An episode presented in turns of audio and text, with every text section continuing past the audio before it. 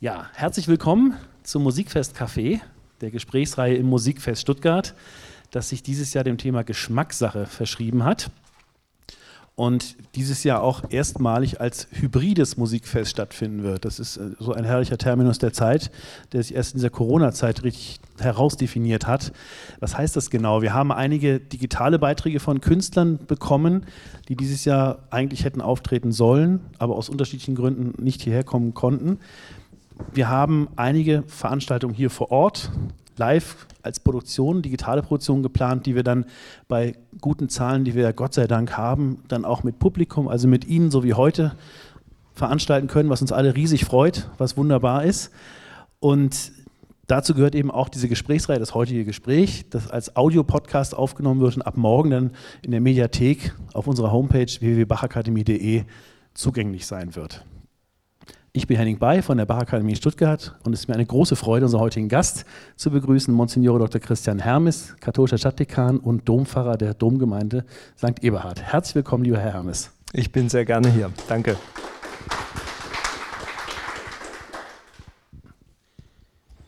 Ja, wir haben, das Thema haben Sie draußen schon auch gesehen, wir haben als Thema Todsünden, Doppelpunkt, geschmacklose Exzesse Fragezeichen gewählt.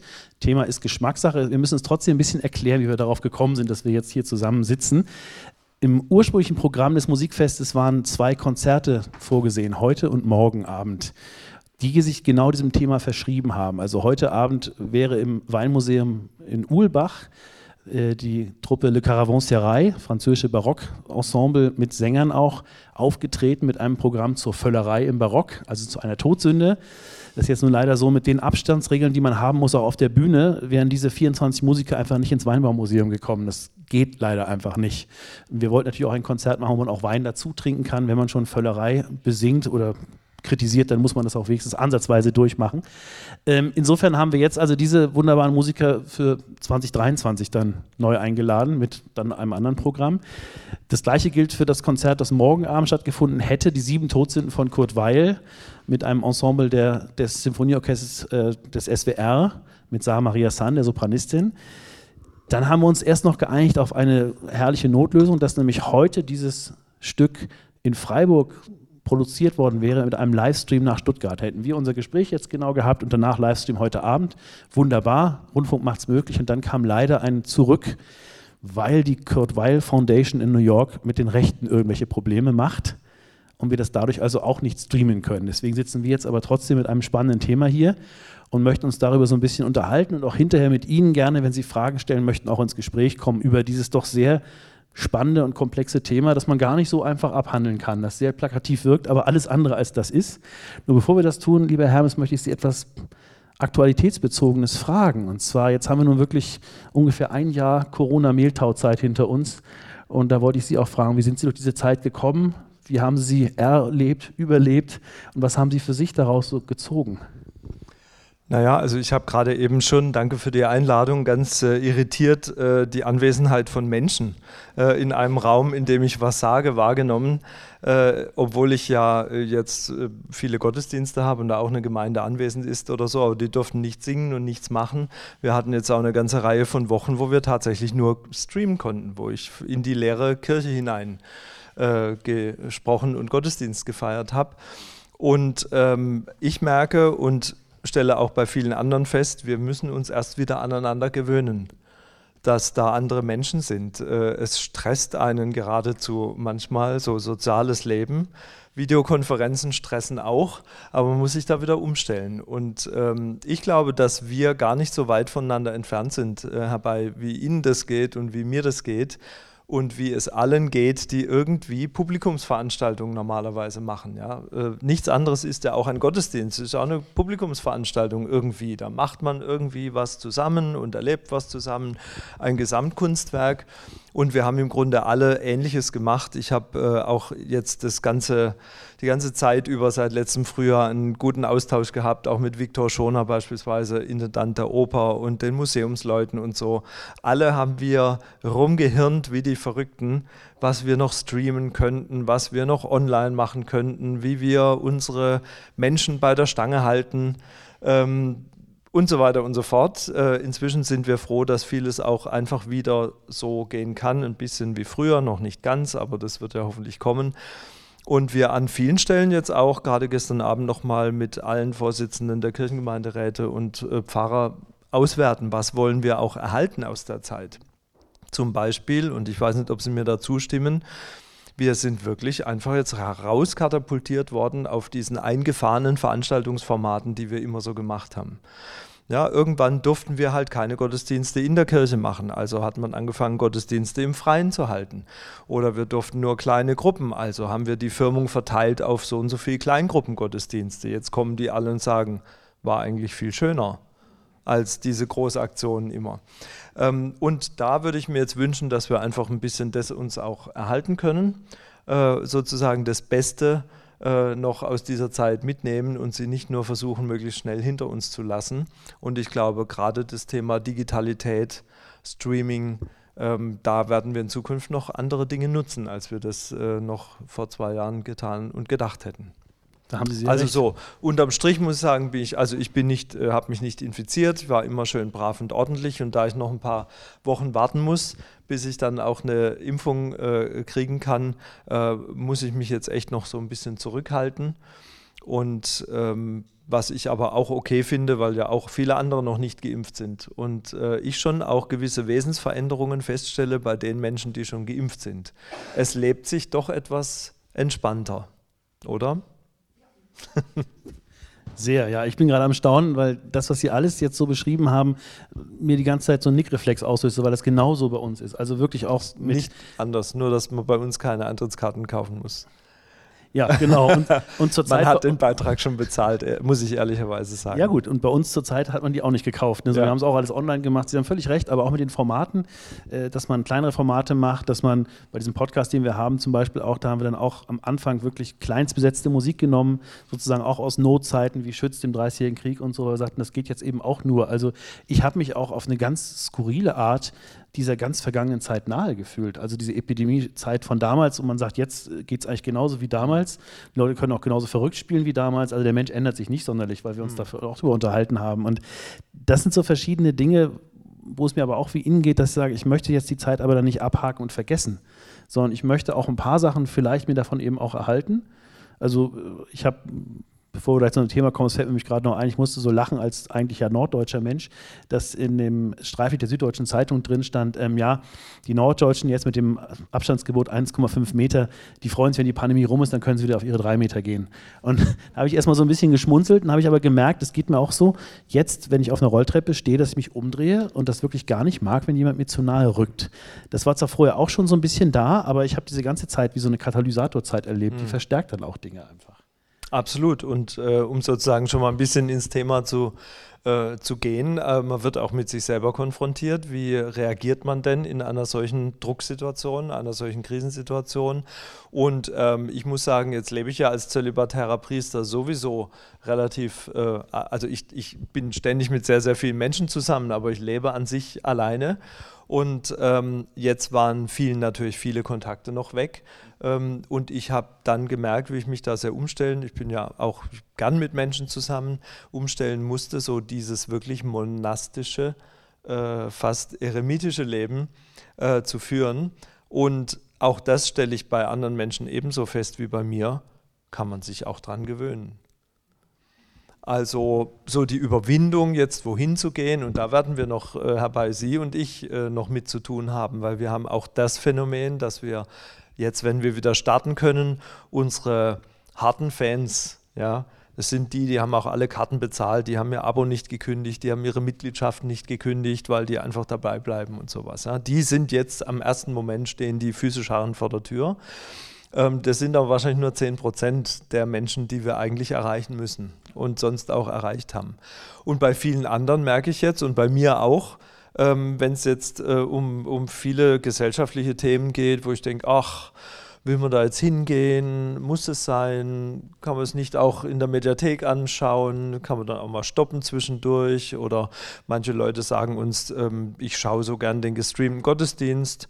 Und zwar auch immer erst hinterher, weil dann kann ich auch ein bisschen vorspulen oder mal stoppen oder die Predigt überspringen oder zur Predigt vorspulen. Oder ich kann auch noch äh, bügeln nebenher oder frühstücken. Also das gefällt jetzt unseren Bischöfen nicht so gut. Aber mein Gott, damit müssen wir umgehen. Also ich glaube jetzt vielleicht auch als Künstler fühlt man sich irgendwie angegriffen, wenn einem Leute sagen, Mensch, ich habe das Konzert von dir gehört, das war so toll. Und ich habe äh, irgendwie währenddessen noch zwei Körbe Wäsche gebügelt. Hat mir auch jemand gesagt, hat gesagt, so. euer Podcast ist so klasse, ich habe nebenbei Kartoffeln geschält, war super. Ja. Und dann so, da ist man erstmal was irritiert, aber dann sagt man auch, ja gut, warum so nicht? So ist es halt. Aber ja. zum Beispiel schon solche Podcasts, dass Sie jetzt einen solchen Podcast anhören, äh, was auch immer Sie tun, ob Sie gerade währenddessen Kartoffeln schälen oder Wäsche bügeln, ähm, das äh, habe ich jetzt auch lernen müssen, dass das total beliebt ist. Äh, und dass äh, ich war kürzlich eingeladen zu einem zweistündigen Gespräch, wo ich dann von der Hochschule der Medien war das gemacht, sprich Stuttgart, so eine Podcast-Reihe. Und ich habe dann auch zu dem Professor Ferdinand gesagt, wer hört denn das an? Zwei Stunden. Da hat doch kein Mensch die Zeit, sich zwei Stunden dahin zu hocken, es anzuhören. Die haben aber fantastische Klickzahlen und so dieses einfach nebenher im Auto oder sonst was sowas anzuhören, ist doch eine coole Sache. Deshalb bin ich gerne dabei und bin auch gerne jetzt wieder bereit, aus meiner Einsiedlerhöhle, aus meinem Kellion, äh, wie der Mönchsvater Antonius gesagt hätte, herauszukrabbeln. Sehr schön. Dann können wir uns, da kommen wir jetzt schon sehr auf unser Thema nämlich drauf. Ich fange erstmal ganz naiv an. Also die, die sieben Todsünden sind, das wissen Sie wahrscheinlich alle, man hat das immer irgendwie so präsent im Kopf: Hochmut, Geiz, Wollust, Zorn, Völlerei, Neid und Faulheit. Und ich habe dann erstmal ganz naiv in der Bibel geguckt, wo finde ich denn das überhaupt? Und bin da nicht sehr fündig geworden. Dachte, na nu. Dann bin ich in Lexika gegangen, Religion in Geschichte und Gegenwart, äh, Lexikon für Theologie und Kirche. Fand ich da keinen Artikel Todsünde. Dann nur, fand nur Todesstrafe. Dachte, na nu, was ist das jetzt? Und dann bin ich natürlich irgendwann übers Internet darauf gekommen, ähm, wo ich das finde. Aber ich wollte Sie erstmal fragen, wer definiert diese, diesen Begriff und wer beschreibt das mhm. eigentlich mhm. alles überhaupt? Also dieser Begriff der Todsünden, ich glaube, zwei Differenzierungen sind da ganz hilfreich. Zum einen gibt es sozusagen äh, einen äh, Begriff Todsünde, der ähm, im engeren moraltheologischen Sinn verwendet wird. Und das sind es sozusagen die schwersten Sünden, die so schwer sind, dass sie die Gemeinschaft mit Gott zerstören. Dass ich in voller Freiheit, äh, in voller Kenntnis der Situation und äh, mit voller Absicht ein so schweres äh, Vergehen begehe, dass sozusagen, wenn ich es nicht bereue und gut zu machen versuche, auch mein Verhältnis zu Gott unrettbar beeinflusst, was dann nach klassischer Lehre, da kann man jetzt heute mit moderner Theologie nochmal anders drüber nachdenken, wirklich zum unmittelbaren Verlust des ewigen Heiles führen würde, ähm, solange diese Sünde nicht bereut ist. Es gibt immer einen Weg zurück aber ähm, äh, ohne die Reue oder dann auch die sakramentale Lossprechung äh, ist da nichts zu machen. Die lässlichen Sünden beispielsweise, ähm, das sind halt äh, so kleine, äh, kleinere Makel. Äh, wir sind ja alle kleine Sünderlein.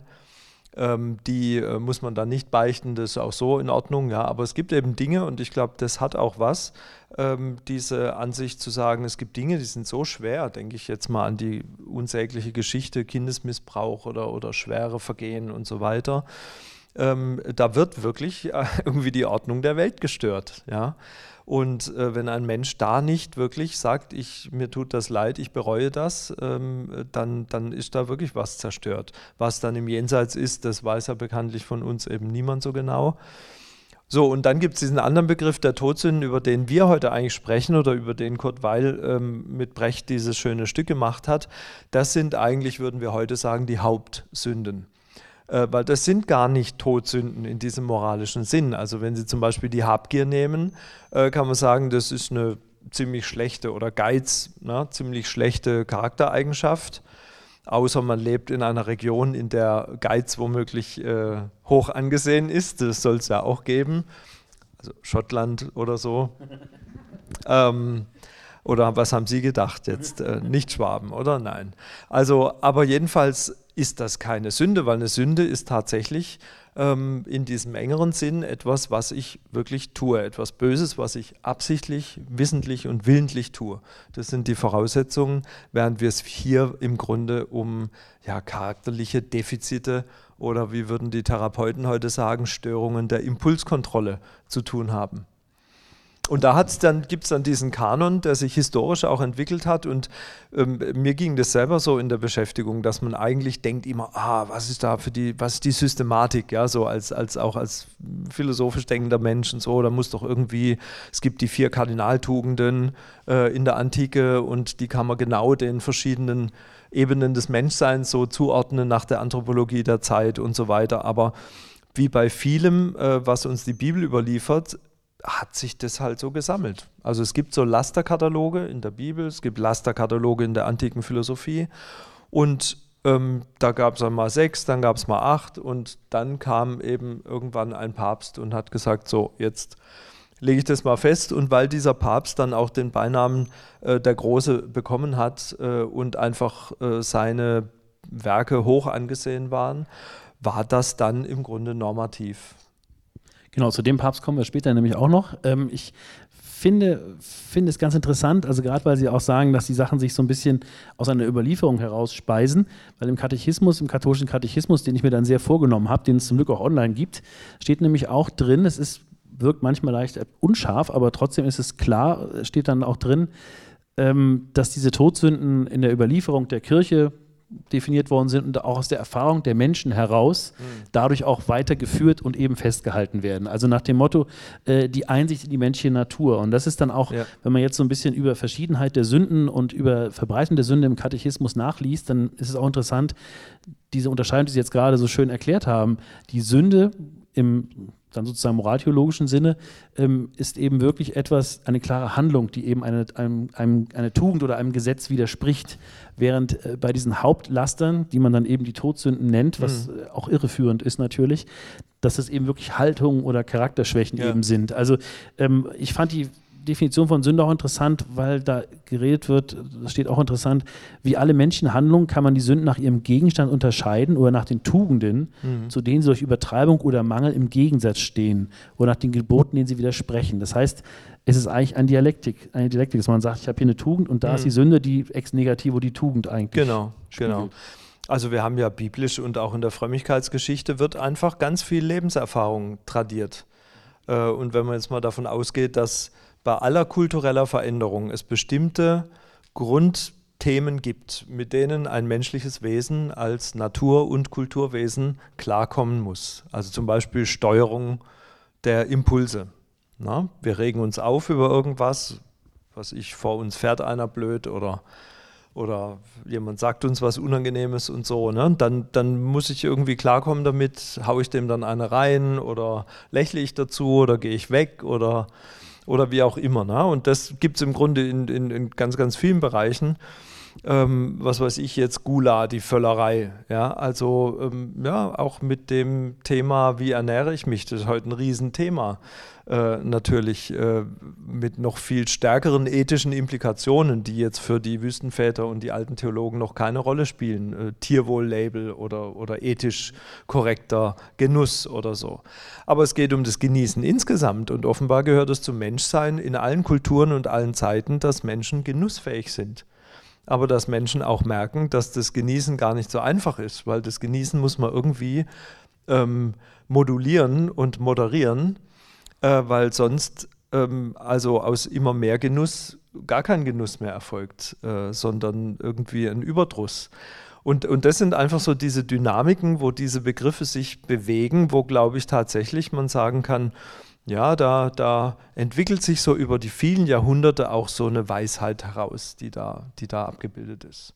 Und das war ja immer so in der Antike auch so dieses Thema, diese Lasterkataloge und Tugendkataloge. Man hat es gern gegenübergestellt, hat es in der Erziehung auch verwendet, hat es auch gerne abgebildet. Äh, natürlich mit dem Nachteil, das hat, glaube ich, auch mit dem Erfolg der Todsünden dann, auch mit diesem martialischen Begriff zu tun, dass natürlich wenn sie das bebildern und in Geschichten erzählen, äh, die Geschichten über die Tugenden immer durch äh, stupende Langweiligkeit sich auszeichnen, während natürlich die Geschichten über die Todsünden ähm, nur so vom prallen Leben äh, erzählen und äh, nur so platzen vor schönen Bildern. Äh, bis heute. Und ähm, das macht es natürlich, führt dazu, dass dann, glaube ich, tatsächlich die Todsünden auch so ihre Attraktivität haben. Sie sind einfach ästhetisch sehr reizvoll. Darauf wäre ich nämlich auch gleich als Frage gekommen. Mir ist gerade noch ein Kurztext in die Hände gefallen aus dem Katechismus. Da wird Tugend auf eine Art beschrieben, die dann auch gar nicht langweilig ist, mhm. man sagt, die Tugend ist eine feste, beständige Neigung, das Gute zu tun.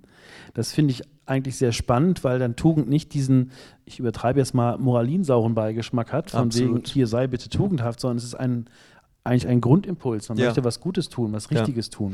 Und lassen Sie mich vielleicht auf den Sündenbegriff nochmal eingehen. Also ja, es hat mit Taten zu tun, äh, aber biblisch, und das finde ich wirklich auch eine sehr schöne Sichtweise, äh, geht es nochmal darüber hinaus. Ja, die Taten folgen ja aus einer Haltung heraus. Ähm, und wir sprechen heute ja auch immer mal gerne davon, ne, man kann vielleicht Verhalten ändern und so, aber es reicht nicht, so in Konflikten in Teams oder irgendwie in der Beratung verwendet, verwendet man das gern. Es reicht nicht nur das Verhalten zu ändern, wir müssen eine andere Kultur entwickeln, wir müssen an unserer Haltung arbeiten.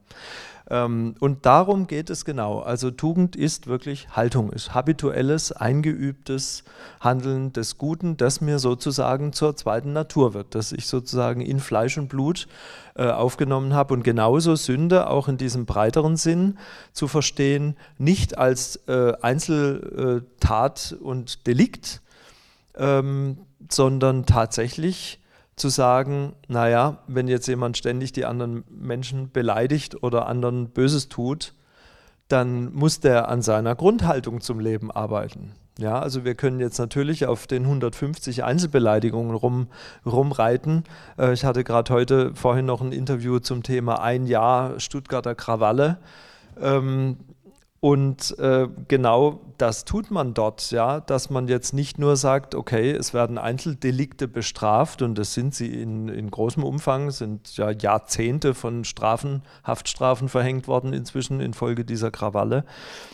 Aber jeder weiß, wir müssen mit diesen Menschen, die da straffällig geworden sind, wir müssen irgendwie arbeiten mit denen. Jetzt nur denen eins aufs Dach zu geben, äh, reicht halt nicht, sondern die müssen, ähm, Stichwort Impulskontrolle, irgendwie daran arbeiten, dass sie in einer Situation offenbar komplett die Kontrolle über ihr eigenes Handeln verloren haben. Und ähm, so, und nichts anderes ist auch Erziehung wahrscheinlich, ja. Tatsächlich eben nicht 187 Mal an Einzelsachen rumzumachen, sondern einem Menschen zu helfen, dass er von selber habituell sich richtig verhält.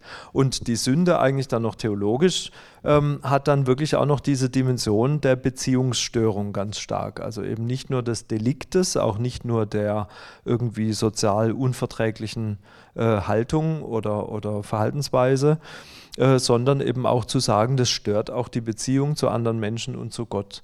Und wenn ich Sünde irgendwo erkläre, dann muss man wirklich aufräumen mit Jahrhunderten kasuistischer, tatbezogener äh, Sündenrhetorik, die eben genau nicht die Menschen vielleicht erzogen hat, selber ein Urteil zu haben, was ist richtig, was ist angemessen, was tut gut.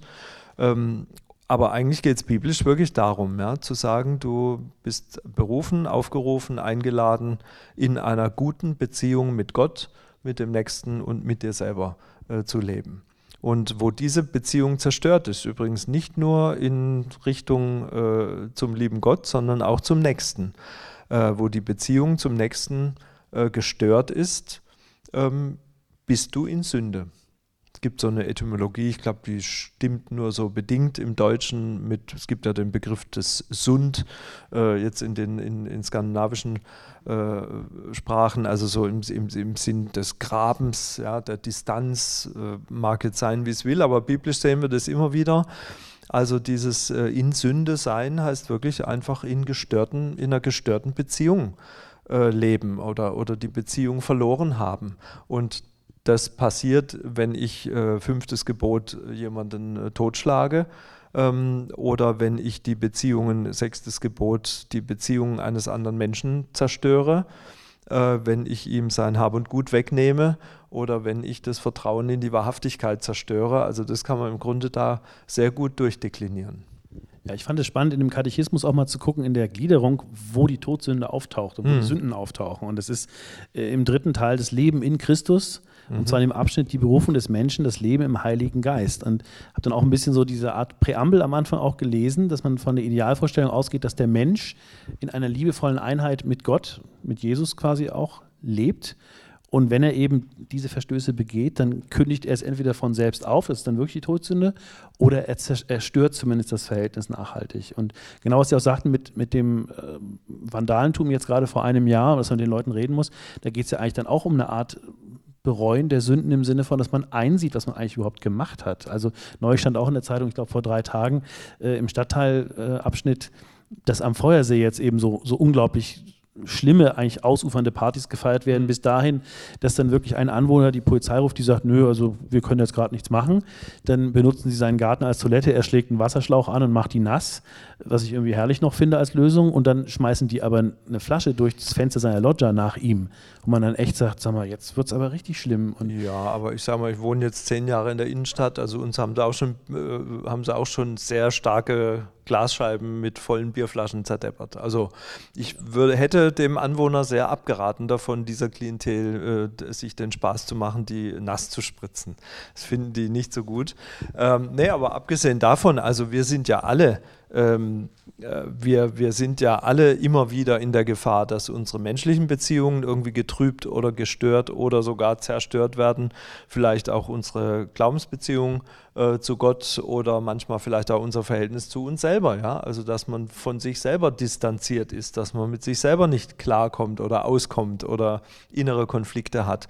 Und ähm, ich glaube, das gehört wirklich da mit in diesen Sündenbegriff oder umgekehrt dann das positive Bild eben ähm, du sollst den Herrn, dein Gott lieben und den Nächsten wie dich selbst. Die, mag man jetzt sagen, utopische Vorstellungen oder immer schon gebrochene Vorstellungen äh, eben eines gelingenden Lebens mit Gott, mit sich und äh, mit den anderen. Oder eines Lebens, das eben in der Ordnung, in der schönen, und Ordnung meine ich jetzt nicht im Sinn von preußischer Paragraphenreiterei, sondern wirklich im Sinn einer, eines schönen Gefüges. Äh, wir haben ja in der Bibel am Anfang diese, diese Erzählung ne, vom Paradiesgarten. Und ähm, das ist ja das Sinnbild für eine schöne, gute Ordnung. Ja, ein schön angelegter Garten, der gut und schön und zweckmäßig ist und so weiter. Und diese Geschichte erzählt aber eben auch die Geschichte von der menschlichen Freiheit. Wir sind eben nicht äh, wie die Tiere und leben halt in irgendeiner Umwelt, sondern wir stehen genau vor dieser schwierigen Aufgabe, unser Leben, unser Verhältnis zu den anderen zu gestalten und gut zu gestalten, frei zu gestalten und deshalb eben immer wieder auch das eigene Versagen zur Kenntnis zu nehmen. Also gerade dieser Freiheitsbegriff, den Sie jetzt aufbringen, der kommt auch im Zusammenhang gerade mit der Todsünde vor, dass da wirklich steht, mhm. es liegt in der Freiheit des Menschen, wie er sich verhält, auch wie er sich zu Gott verhält und was er auch an Dingen eigentlich tut oder anrichtet. Aber er muss eben auch wissen, welche Konsequenzen daraus erscheinen. Ja. Ich meine, ich finde es immer noch interessant, die Frage verfolgt mich weiterhin auch, obwohl Sie das eben so, so herrlich elegant schon beantwortet haben, bevor ich es fragen konnte, warum das gerade wohl so populär gewesen ist oder geworden ist, dieser Begriff Todsünde, diese Art Konzeptualistik, die dahinter steht. Mhm.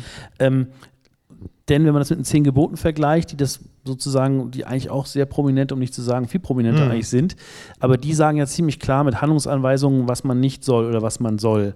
Und die Todsünden tun das nicht. Aber da ist jetzt vielleicht die Frage eben auch, vielleicht sagen sie es auf ganz andere Art. Also mhm. ist die Todsünde dann eher die, die absolute Ich-Zentriertheit des Menschen, die ja. Ich-Sucht, die ihn auch vergessen lässt mhm. und dadurch auch das Maß vergessen lässt. Dann. Ja, ja. Ähm, es ist ja übrigens immer auch schon sehr, sehr spannend, äh, wie man diese Begriffe übersetzt. Also Sie haben vorhin den Geiz äh, genannt, äh, die Avaritia ist auch Habsucht. Äh, und ähm, da fällt mir dann zum Beispiel ein, damit hat Papst Franziskus sicher auch einen ganz schön dicken Otto rausgehauen mit dem Satz, äh, ich teile das auch nicht so ohne weiteres für unsere Verhältnisse hier, wenn er sagt, äh, diese Wirtschaft tötet.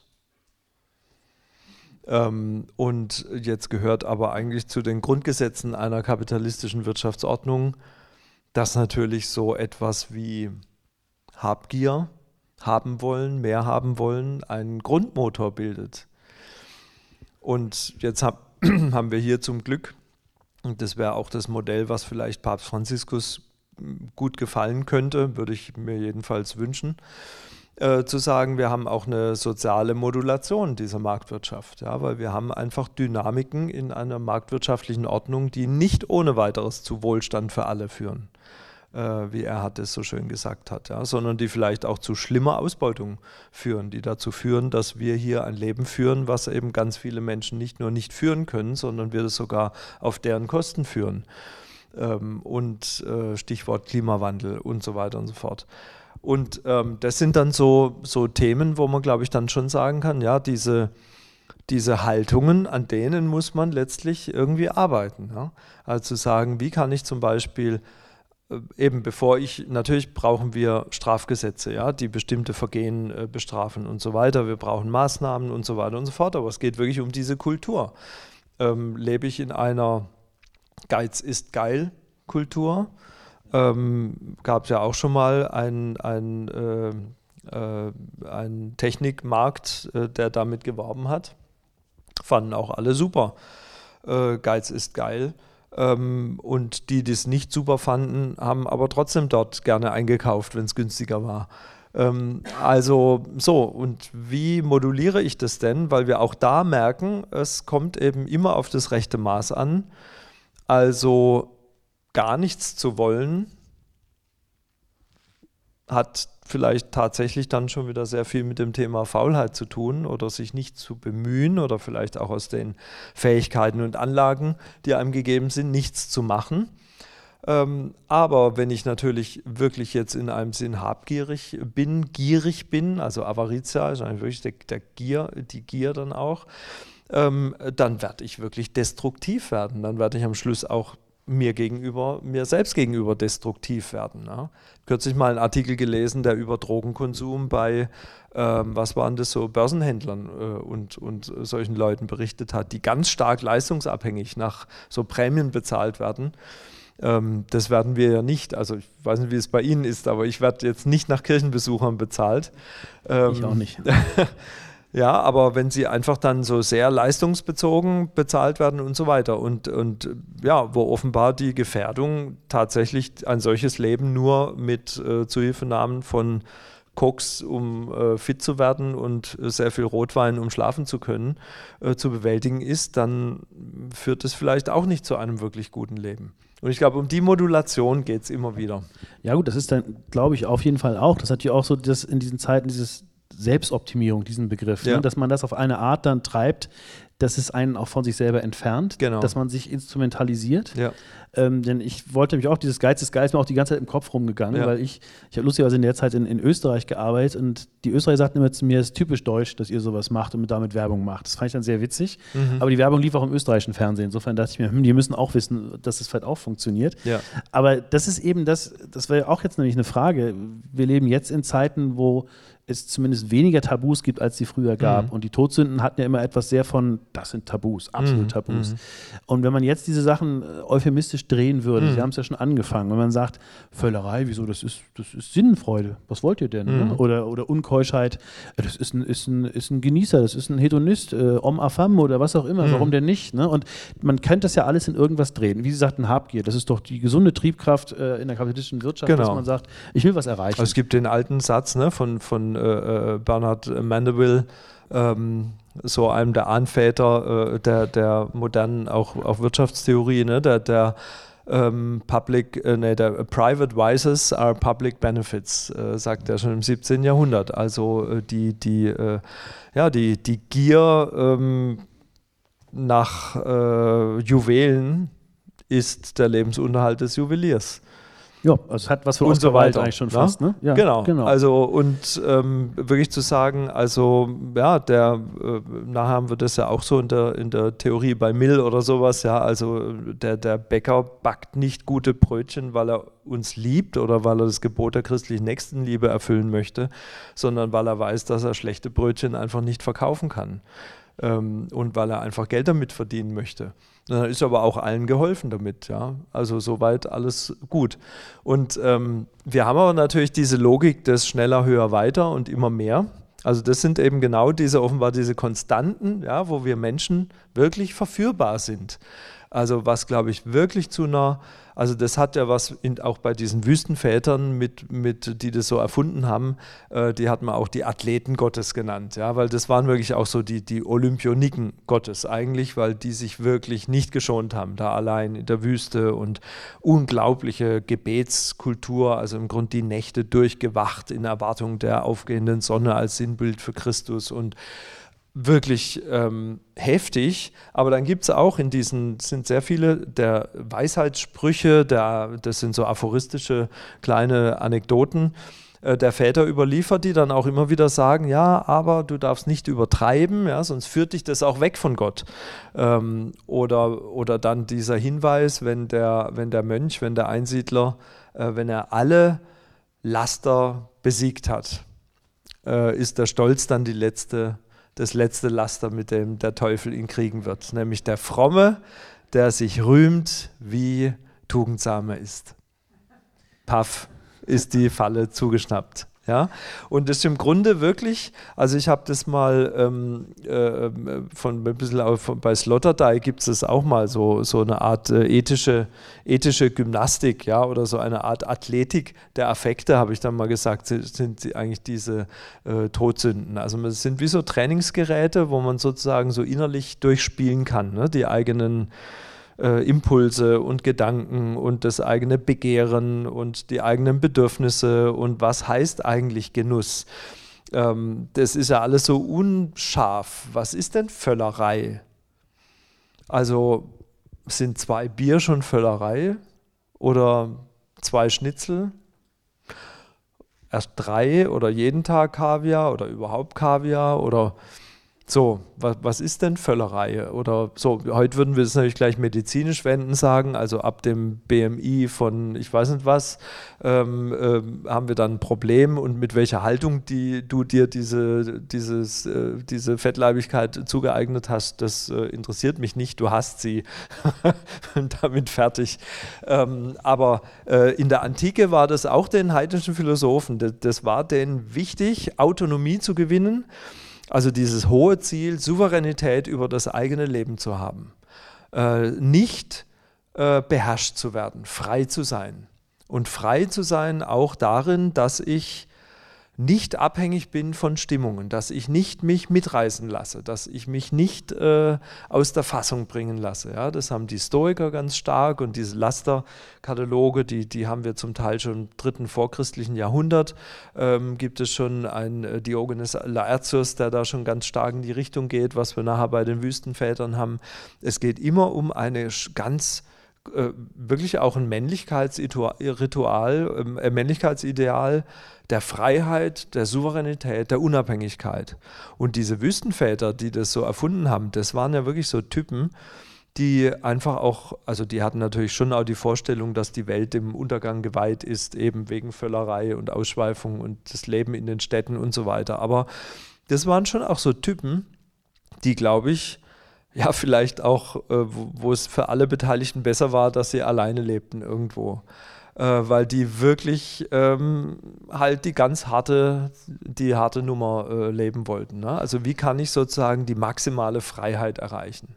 Was Bedürfnislosigkeit angeht im Essen, ne? kann man ja auch so ein bisschen rumspielen, wie wenig braucht man eigentlich, um zu überleben. Manche haben sich da einmauern lassen, quasi äh, in Grabkammern, äh, um im Grunde äh, sich einfach dem auszusetzen. Naja, wenn ich mich wirklich damit konfrontiere, dass hier so Skelette um mich rumliegen, dass ich selber sterben muss, ähm, ja, also das ist dann die Freiheit, dass ich quasi dieses irdische Leben schon hinter mir gelassen habe. Paulus sagt mal, äh, ich lebe, aber nicht mehr ich, sondern Christus lebt in mir. Ja, aber dieses Leben ist eigentlich alles, das ist eigentlich alles, kannst du alles wegwerfen. Ja, du musst nur noch in der Einheit mit dem Herrn leben. Und was braucht man dann dafür schon? Aber das wäre dann auf eine andere Art eine Ich-Sucht, ne? wenn man sich sozusagen von der Welt völlig, völlig abkapselt, komplett ja. entfernt dann vielleicht wirklich diese letzte Falle mit dem Stolz, wie Sie sagen, weil man dann einfach das dann so sehr übertreibt, wenn man sich dem gar nicht mehr aussetzt, dem ganzen Leben nicht, ja. dem ganzen Zwischenmenschen nicht, dann ist auch die Frage, ähm, dann widerstehe ich eigentlich auch keiner Sünde, weil es dann fast keine mehr gibt für mich, Ja. der ich widerstehen Ja. muss. Da kommen dann die Träume und die Dämonen. Ne? Da, da gibt es ja eben diese berühmte, berühmte Bild auch jetzt so und die Erzählung jetzt von, von äh, Antonius, äh, eben dem legendären äh, Wüstenvater, äh, dann von Athanasius aufgeschrieben, ne? dass der von den Dämonen heimgesucht wird. Also heute würden wir sagen, der hat, hat Wahnvorstellungen entwickelt. ähm, Die genau auch alle diese Bereiche abchecken. Ja? Da geht es um schönes Essen, da geht es dann mal ein bisschen um Sex und dann geht es um Macht und irgendwie so. Ähm, also ja, da ist man dann, wenn man mit sich allein ist, vielleicht äh, irgendwann auch nicht mehr allein. Ähm, aber übrigens, was ich jetzt total klasse finde, was Sie gesagt haben, das sei ja dann auch ich süchtig, sich so rauszuklinken und sagen, ich mache jetzt so mein Ding. In deren Sicht natürlich gar nicht, ne? weil wenn Sie so eine negative Sicht auf die Welt haben und sagen, die Welt ist sowieso dem Untergang geweiht, wir können eigentlich nur uns zurückziehen und nur noch im Gebet leben, dass wir bereitet sind, wenn der Herr wiederkommt, weil er wird kommen wie der Dieb in der Nacht, wenn du es nicht erwartest. Und deshalb betet ohne Unterlass. Ja, das war so die Haltung. Ähm, das war im Grunde ähm, jetzt weniger ich-süchtig als tatsächlich eine ganz starke Überzeugung. Du musst, das musst du machen, das musst du machen. Also in diesen Sprüchen der Väter kann die auch, sind auch ediert, auf Deutsch übersetzt auch, kann man heute kaufen. Ganz großartige Aphorismen, Apophthegmata, Patrum, etwas umständlicher Titel, aber wer es mal suchen möchte, ähm, da werden auch Geschichten äh, erzählt, wo es einen wirklich gruselt, ja, von wirklichen Verbrechern, die dann Mönche werden, ja, und die wirklich diese Konversion machen und sagen, ab jetzt will ich wirklich nur noch im Herrn leben. Ja, das ist die einzige, ich habe gemerkt, dass ich mein Leben nicht hinkriege und das einzige sozusagen, ich stürze mich in Gott. Äh, und entweder gibt es ihn und er fängt mich dann auf oder ich krache völlig zu Boden und dann ist es so. Ähm, die was ich aber schön finde an, ihrem, an ihrer Intervention, dass natürlich dann eigentlich das sehr modern gedacht ist. Also wir haben dann diese Wüstenväter, die Eremiten oder Zönobiten, weil die in solchen Kellion, in, in, also wirklich in so Mönchskolonien gelebt haben oder eben ganz alleine als Eremiten. Ähm, daraus entwickeln sich dann irgendwann die Klöster, christliche Klöster. Ähm, wenn man zum Beispiel die Kartäuser sich anschaut, die haben ja noch so eine Mischform, wo jeder in seiner Zelle, in seinem Häuschen sitzt. Ähm, wenn man sich die Chartreuse anschaut oder die Marienau, jeder sitzt in seinem Häuschen und trotzdem leben sie zusammen. Ähm, und dann halt die Benediktiner beispielsweise, äh, Benedikt von Nursia, Anfang des 6. Jahrhunderts, der dann wirklich diese Klöster des gemeinsamen Lebens äh, dann, dann äh, gründet. Aber eben kontemplativ, immer weltabgewandt. Und dann haben wir quasi in der Neuzeit, zum Beispiel Ignatius äh, von äh, Loyola ist da einer äh, der wichtigen Leute, auch Spätmittelalter entwickelt sich das schon, zu sagen, hey, aber eigentlich ist die Bewährungsprobe doch in der Welt. Und nicht, ich ziehe mich schön in mein Zisterzienser- oder Benediktinerkloster zurück, möglichst noch mit vielen Ländereien und eigentlich wohl versorgt. Eigentlich ist die Herausforderung und die Bewährungsprobe doch in der Welt äh, bei Gott zu sein. Oder wie Ignatius von Loyola dann sagt, also contemplativus in actione äh, esse. Also man muss im Handeln kontemplativ sein. Äh, bei, bei Meister Eckhart gibt es auch schon, dieses Bild äh, mit dieser Gegenüberstellung Maria und Martha. Äh, Maria als Inbegriff des kontemplativen Lebens, die Martha, die da immer rumwurschtelt und so. Und dann sagt Jesus, Maria hat das bessere Teil erwählt. Meister Eckhart wagt es, Jesus zu widersprechen und sagt, ähm, er findet eigentlich viel herausfordernder, ähm, was die Martha macht, weil es ist keine Kunst, sich ganz zu Füßen des Herrn zu setzen, sondern die Kunst besteht darin, sich um den Haushalt zu kümmern und gleichzeitig mit Christus verbunden zu sein. Und, äh, aber jedenfalls, jetzt müssen wir zurück zu den Todsünden, glaube ich. Ähm, ja, genau, weil ich, ich wäre jetzt nämlich auf die Geschichte gekommen, weil sie die Wüstenväter öfter auch erwähnt haben. Ja. Im Prinzip, das ist mir auch dann irgendwie klar geworden, als ich mich damit ein bisschen mehr beschäftigt habe, dass dieses Konzept von den Todsünden, also auch diese, diese Begriffssammlung, ähm, Sie sagten jetzt auch Lastenkatalog, auch vielleicht, aber dass man vor allen Dingen auch davon ausgeht, so jemand wie ähm, Evagrius Ponticus, 4. Jahrhundert nach Christus, der so ein bisschen als Gründervater dieses Konzepts gilt, der hat dann auch die Sachen zusammengeschrieben, von denen er ausging, dass sie das mönchische Leben gefährden würden. Mhm. Und äh, weil Sie Gregor den Großen erwähnten, der dann später das dann nochmal auf einen anderen Sockel gestellt hat, der hat dann auf einmal gesagt, so, das nehmen wir jetzt aus, der, aus dem monastischen Leben heraus in die Öffentlichkeit. Ja. Und das fand ich nämlich sehr spannend, auch eine unglaubliche Einsicht in die menschliche Natur. Mhm. Die Mönche kannten den Neid nicht als hm. Todsünde und der Gregor hat sie dann zugefügt und gesagt, so, das ist nämlich auch noch da. Und das natürlich dann in dem Leben, was man nicht nur um der Kontemplation führt, in der Kontemplation, hm. sondern eben dann auch vita genau. aktiver eben ist dann. Ja, also die, die, die Monachoi, die wirklich Alleinlebenden, die kannten den Neid nicht, obwohl die so allein dann auch nicht waren. Also da pilgerten ja Leute hin.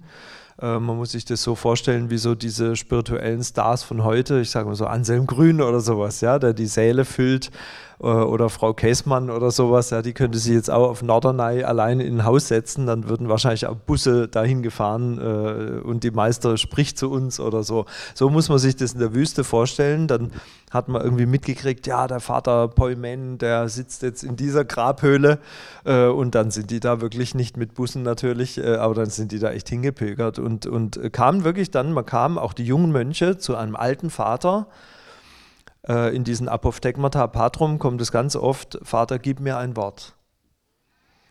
Dann guckt der Vater dem tief in die Augen und sagt dem irgend so ein, äh, wie heißen diese japanischen, äh, diese, diese Sätze? So ein Haiku sozusagen. So, so ein Haiku, irgend, irgend, irgend so ein Satz, äh, wo der dann einfach die, die nächsten zehn Jahre drüber nachdenken kann. Ja? Ähm, oder er gibt ihm auch keinen, keinen Satz und dann ist er ganz traurig und kommt noch 50 Tage wieder und dann erklärt ihm der Vater, warum er ihm keinen Satz gegeben hat. Also ist alles ganz, ganz tief und so. Aber der Neid wird dann wichtig, als die Zönobiten dann aufkommen, eben die in Gemeinschaft lebenden, also im Kloster wenn ja alle gleich sind, alle haben nichts. Auch das wieder so eine menschliche Eigenschaft. Ja? Im Grunde diese Idee der Bedürfnislosigkeit, der, des Gelübdes der Armut. Äh, also es gibt nur Gemeinschaftseigentum, es gibt kein Privateigentum. Ähm, so, und dann gibt es aber offenbar doch, äh, wir erinnern uns alle noch an der Name der Rose oder sowas, ja, äh, was ja historisch jetzt dann durchaus auch Zutreffendes berichtet. Also ich habe in meinem Leben ja auch schon verschiedene Klöster kennengelernt. Uh, also auch unter Priestern, ja, die Invidia clericalis, ist berüchtigt. Äh, Gibt es auch evangelisch übrigens. Ähm, klar. Aber ich meine, wahrscheinlich. Also so dieses, ne, wir, wir, wir sind ja Besitz, ist uns gar nicht wichtig und so. Plötzlich geht es dann um irgendwie ganz andere Dinge, die dann super wichtig werden, wo, wo ich manchmal denke, hey komm, dann macht halt einen Wettstreit, wer das tollere Auto hat und wessen, wer mehr PS hat oder sowas. Bevor euch ne? darüber streitet jetzt, äh, was weiß ich, was für, also dann so Spießigkeiten dann da wichtig sind, ja. Ähm, so, wo wir wieder sehen, wir kommen immer wieder an so neuralgische Punkte und das sind diese Todsünden, also neuralgische Punkte unseres Menschseins, also wie so, so, so Selbstwertthemen, ja, Stolz, Neid, ja, wer bin ich, was haben die anderen, was habe ich, warum habe ich nicht, was der andere hat, äh, ähm, das will ich auch haben, äh, dann nehme ich es ihm weg, äh, so, ja, oder dieses Thema des, äh, ja, der, der Negativimpulse, des Zorns, die Ira. Ähm, ja, also das kennt ja jeder von uns. Ähm, es gibt ja so, so, so tiefenentspannte Menschen, die nichts aufregen kann, ja, aber ähm, das hat also irgendwie äh, der liebe Gott bei mir so jetzt nicht so nachhaltig eingebaut. Das heißt, ich kann dann auch mal irgendwie äh, na, so einen Hals kriegen, wenn mich irgendwas ärgert. Und, und da weiß ich, das ist was, da kann ich ein bisschen athletisch dran üben. Das ist in meinem persönlichen Gym, in meinem Fitnessstudio der Affekte. Ähm, und ähm, das Schöne ist, man wird ja auch älter, dann lässt ein bisschen nach, habe ich den Eindruck, aber aber zum Beispiel wirklich zu sagen, hey, wo, wie, wie kommt es denn, ja? Und wie gehe ich denn damit um, wenn mir jetzt jemand so blöd kommt? Äh, oder, oder irgendwas nicht so funktioniert, wie ich jetzt gedacht habe oder sowas. Ja? Und ähm, wo ganz im antiken Sinn man sagen muss, naja, dann halt irgendwie sich so aufzuregen oder, oder überhaupt so zu merken, ich will mich jetzt gar nicht aufregen, es regt mich aber trotzdem auf, ähm, das, das ist eigentlich jetzt nicht so cool. Ja? Manchmal regt man sich auch auf, dass man sich über was aufregt. Genau. Sagt, wieso wieso so. mache ich das? Ne? Und ich meine, ich finde es dann spannend, weil ich immer, also je mehr man sich da rein vertieft, merkt man eigentlich, dass, es, dass dieser Terminus auch Todsünde gar nicht auf einem hohen Ross sitzt, sondern im Gegenteil eben ganz bodenständig grundsätzlich daherkommt. Ja. Und deswegen habe ich mir irgendwann sogar bewundernd dann die Frage gestellt, ob diese, diese Urväter dieser Idee vielleicht unglaubliche Visionäre waren, weil die mhm. wussten, das Leben wird die Menschen immer mehr vor Überforderungen mhm, stellen, mhm. mit sich selber und mit ihrer Umwelt. Und dann bauen wir eben so einen Katalog ein, Und gut, die Kunst hat es dann so sehr aufgegriffen, dass es vielleicht darum auch so prominent geworden ist. Also vielleicht ist sogar ein außerreligiöses Phänomen, das ja. durch, durch Malerei, bildende Kunst und jetzt später natürlich Film, äh, alles andere auch und Musik mhm. auf einmal das so eine Prominenz erhalten hat, weil, wie Sie so schön sagen, das einfach spannend ist natürlich. Ne? Klar, Sex und Crime. Ja, also ist, man muss wirklich sagen, also auch weil Sie vorhin die zehn Gebote erwähnt haben, also jetzt wirklich in der Katechese, in der Glaubensweitergabe, Glaubensverkündigung oder was man so lernt im Rallye-Unterricht äh, oder in der Kirchengemeinde, sowohl katholisch wie evangelisch, äh, spielen die zehn Gebote schon eine große Rolle. Und das Gebot der Liebe zu Gott, zum Nächsten, zu sich selber und so weiter. Aber sowohl die Tugendlehre als auch die Sündenlehre jetzt im Sinn dieser Todsünden spielen da eigentlich keine Rolle. Also das kommt im Lehrplan nirgends vor, die Todsünden. Ähm, also das ist dann nachrangig. Das hat echt so, eine Eigen, so ein Eigenleben entwickelt in der Kunst. Einfach weil offenbar es zeitlos funktioniert. Siehe Brecht Weil, dieses großartige Stück, äh, wo es wirklich sehr, sehr, sehr schade ist. Ähm, also wir müssen den SWR dann auch daran erinnern, dass die nicht vergessen, das dann irgendwann auch zu senden. Oh ja, das machen wir. Ähm, weil sie müssen sich das anhören. Das ist wirklich auch eine, ein großartiges Stück, wo das dann verpflanzt wird, so in so einem kapitalistischen Kontext. Eigentlich geht es dann um die Tugenden, äh, die der kapitalistische Menschenoptimierungsmarkt von dir erwartet, um Karriere zu machen. Es geht also nicht darum, in den Himmel zu kommen, sondern für diese Protagonistin dann, die muss für ihre geldgierige, äh, aufstrebende Familie dann Kohle beschaffen, damit die da ihr Haus in Louisiana äh, finanzieren können und muss wirklich sich dafür auch aufopfern im Showbusiness. Ähm, klug beobachtet, natürlich sehr kapitalismuskritisch auch. Ähm, aber da spielt es eine Rolle dann zum Beispiel dieser, dieser Film, der ist allerdings nichts für schwache Nerven, Seven, ich habe ihn bisher nicht gesehen, obwohl ich weiß, worum es geht, weil ich genau ja. die schwachen Nerven habe. Ja, genau. Also, äh, wo wirklich die sieben Todsünden durchgespielt werden. Oder was ich jetzt total klasse fand, fand als ich hier reingekommen bin, äh, war da gerade eine Aktion vom Theater Lockstoff hier in äh, Stuttgart, die sehr viel auch so Theater im öffentlichen Raum machen. Die hatten vor ein paar Jahren bei uns und an noch anderen Stellen in der Stadt ein Ein-Mann-Theaterstück äh, sozusagen inszeniert, der Beichtstuhl hieß das. Und da konnte man, es war sozusagen immer ein Schauspieler, eine Schauspielerin und ein Mensch Publikum. Ein Beichtstuhl, der sah auch aus, wie ein Beichtstuhl aussehen könnte, außer dass er pink lackiert war, was wir sonst nicht so oft haben. Und da konnte man dann sich reinsetzen und war dann der Beichtvater oder Beichtmutter. Ähm, also man hat die Beichte abgenommen von einem Schauspieler und diese Beichten bezogen sich immer auf eine der Todsünden. Also es ist äh, lebendig und das nicht nur, weil Sex and Crime immer gut läuft, sondern weil es, glaube ich, halt echt tiefe menschliche Grundkonflikte und Aufgaben, die der Mensch zu bewältigen hat, äh, anspricht. Das hat jetzt wundervoll für den Schluss auf den Punkt gebracht, genau, weil man dann sozusagen immer auch damit konfrontiert ist zu sagen, wer und vor allen Dingen, wie bin ich eigentlich überhaupt? Genau. Eine Frage, auf die die Menschen des 4. Jahrhunderts und des 16. und des 21. eine Antwort finden müssen. Vielen Dank, lieber Herr Hermes. Herbei, ich danke Ihnen.